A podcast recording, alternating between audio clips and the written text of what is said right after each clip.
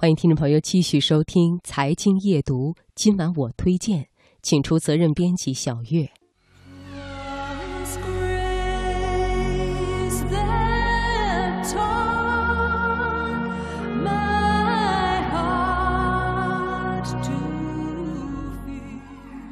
月色如水，春秋意境，品读天下，聆听永恒。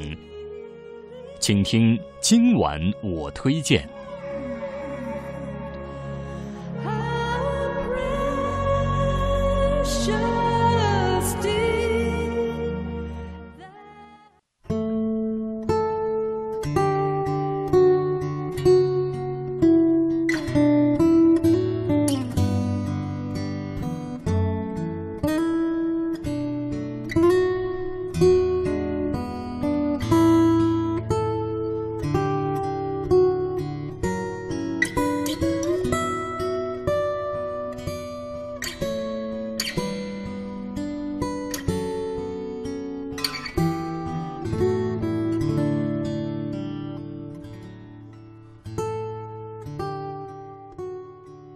还记得那句懒人的谚语吗？春天不是读书天，夏日炎炎正好眠。等到秋来冬又到，不如留待下一年。这当然是一句玩笑话了。要真是这样的话，一年四季就没有适合读书的时间了。其实呢，我倒是觉得夏天是最适合读书的季节。或许是天长的缘故吧，在夏天我们普遍都睡得比较晚。在夏日的晚上读一本心仪的好书，光是想想就觉得非常的惬意。那么，在炎炎的夏日当中，还有哪些适合我们读书的理由呢？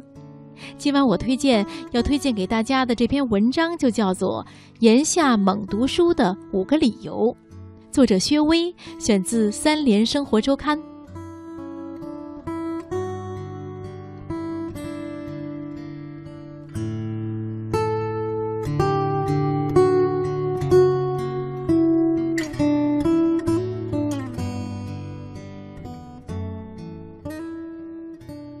有一年暑假，我坐在路边的树荫下读托斯托耶夫斯基的《白痴》。过往的小朋友纷纷喊我白痴，我后悔没有选择德莱塞的《天才》，或者戴维哈尔伯斯坦的《出类拔萃之辈》。那年暑假，《白痴》我没能看完，也许大热天并不适合看这样的名著，而同是在夏天。中国青年出版社出版的一套《中华文化集萃》丛书，我就看得手不释卷。所以夏日阅读时，一定要选对书。早在一八九七年，《纽约时报》书评周刊就开始在每年夏天评选出一百本最佳夏日读物。那么，夏日为什么适合读书？我概括出这样几个理由。第一，你的大脑有许多空间需要填充。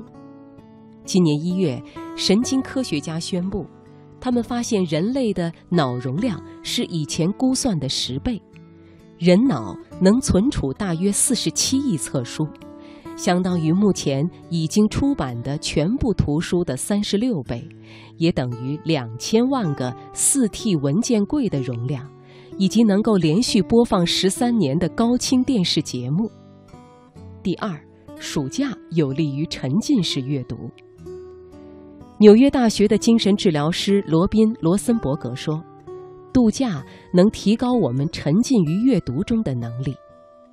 在日常生活中，我们的日程表排得太满，压力太大，背负着沉重的认知负载，需要不停地对信息加以分类和权衡。”当你坐在沙滩上时，认知负载非常低，你有时间去思考，让你的心灵去漫步，你会变得真正的好奇和内省。第三，在极端天气适合看一些极端的东西。复旦大学的马林老师在《不可思议之地》一文中说。夏日在记忆里总是烈日炎炎、暴雨如注、蝉鸣如雷，极端到必须找点极端的东西来对冲其中的戾气。恐怖片自然是一个选择，有毛骨悚然的降温效果。志怪小说也不错，一个字是一个字的，如嚼冰块，烦躁顿除。不过我最喜欢的消暑佳品还是博斯的画儿，所以你也应该着手找一找适合自己的消暑读物。第四，夏季白天的时间长。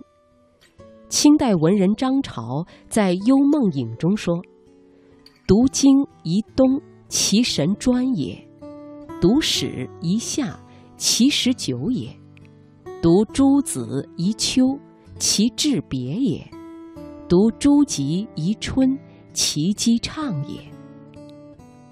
史书记事，人事繁复，其治乱兴衰、是非得失，需前后关照、通盘把握，才能正确认识。所以需要有充裕的时间系统阅读。夏季长日漫漫，正得其时。第五。夏日阅读提供了一个理想的空间，既可以缓解工作压力，也助于自我提升。美国作家克雷格·费尔曼说：“美国人之所以形成了夏日阅读的传统，跟度假的出现不无关系。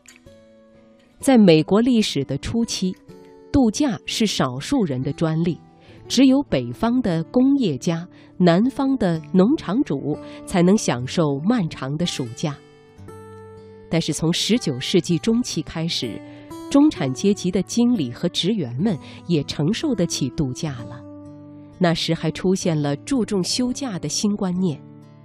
度假期间，在花园、游泳池和保龄球场玩耍之余，还能干些什么呢？美国人从一开始就会在假期读书，景点会选择轻松的夏日读物，百货商店甚至可以直接把最新的图书送到顾客的度假目的地去。起初，度假的人更喜欢看故事性强、看过即忘的通俗小说。到了十九世纪末，当度假变得更加普遍之后，关于度假的目的出现了争论。有人反对纯粹为愉悦而读书，但事实上，对夏日阅读的讨伐并没有持续很久。一九一五年，一位书评人便写道：“按照我们的习惯，夏天就是无所事事的日子。